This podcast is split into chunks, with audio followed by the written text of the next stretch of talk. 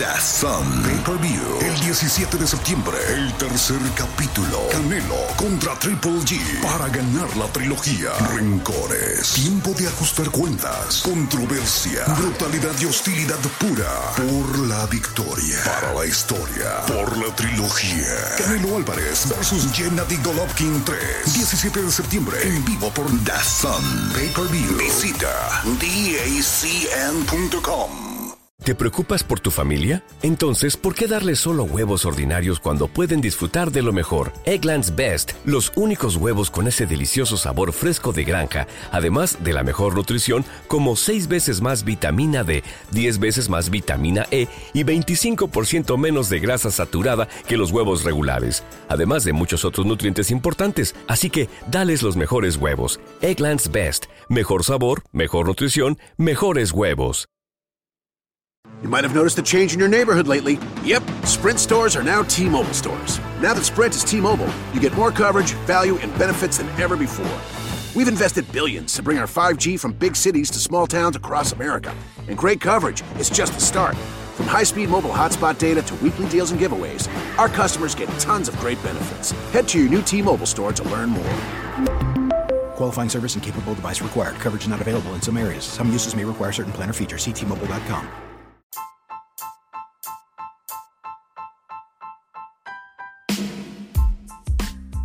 Bienvenidos a Sala 79. Mi nombre es Omar Eduardo Jiménez y hoy vamos a hablar de el mayor enigma ruso que sucedió en los 50. ¿Qué pasó con los estudiantes en el paso Diatlov? La fecha, 25 de enero de 1959. Los participantes fueron 10 estudiantes, 8 hombres y 2 mujeres. Todos cursaban en el Instituto Politécnico en los Urales de Ekaterimburgo, Comenzaron entonces una travesía a través de los montes Urales, la frontera natural entre Europa y Asia, y había sido un viaje planeado con antelación y tenían un objetivo para nada, para nada sencillo, alcanzar el pico Otorden, en el norte de las cordilleras. Al frente del grupo estaba Igor Diatlov, de solo 23 años, quien se había encargado de todos los pormenores del planeamiento para un equipo que, de por sí, Tenía sobrada experiencia en este tipo de expediciones. Diatlov, además, llevó su cámara con la que documentó toda la travesía, incluso el misterioso final. El clima gélido, ventoso, de nevadas profundas, no era un desafío, solo un dato que para ellos le otorgaba un condimento muy especial, pero nada diferente a lo que ya habían atravesado. El 27 llegaron a Visay, el último pueblo. Luego se quedaban se quedaba un terreno hostil, inhóspito, y como pasa en muchas tragedias casi como si fuese una ley del destino, un guiño para los guionistas de las películas, alguien se salvó a último momento. El afortunado fue Judy Judin, de 21 años, quien por una disentería no pudo continuar. Fueron cinco días de una ardua caminata aunque por las imágenes puede notarse que el espíritu de los nueve eh, expedicionarios distaba del sufrimiento, del cansancio extremo. Ese 2 de febrero las múltiples horas de entrenamiento del equipo no sirvieron demasiado. Por un error de cálculo se habían distanciado del camino trazado y debieron hacer campamento en la ladera de la montaña Kolat Seyaki, montaña de la muerte en lengua local.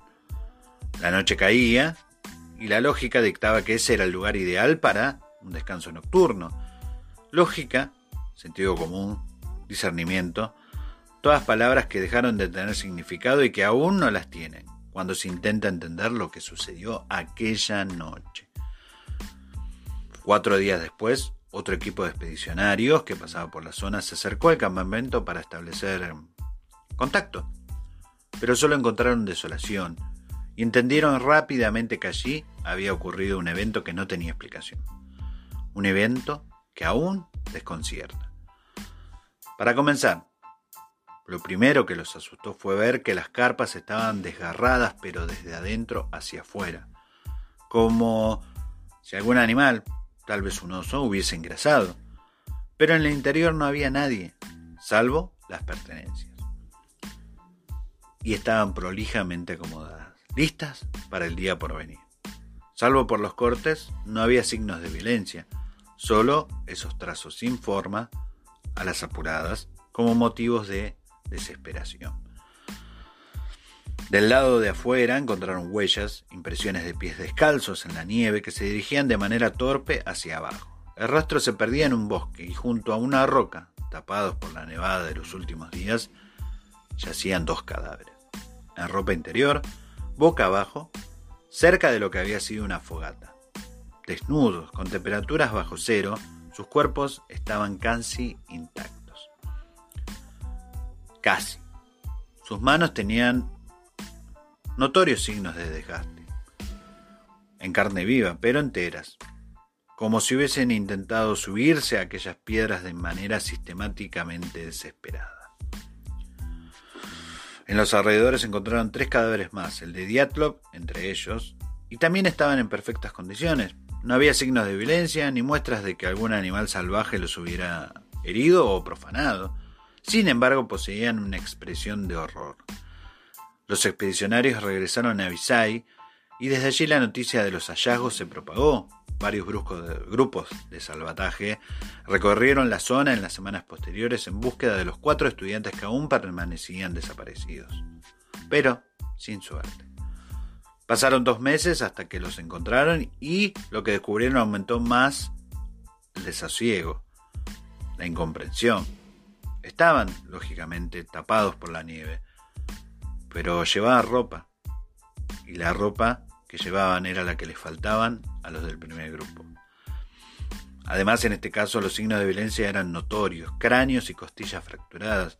A una de las jóvenes, Ludmina Dubiniva, le faltaba la lengua y los ojos, que podían ser atribuibles a alguna alimaña carronera. Se realizaron autopsias, muchas y esto generó más y más interrogantes. Preguntas que aún no encuentran respuestas y alimentaron y alimentan teorías para algunos sin lógica, sin sentido común, sin discernimiento.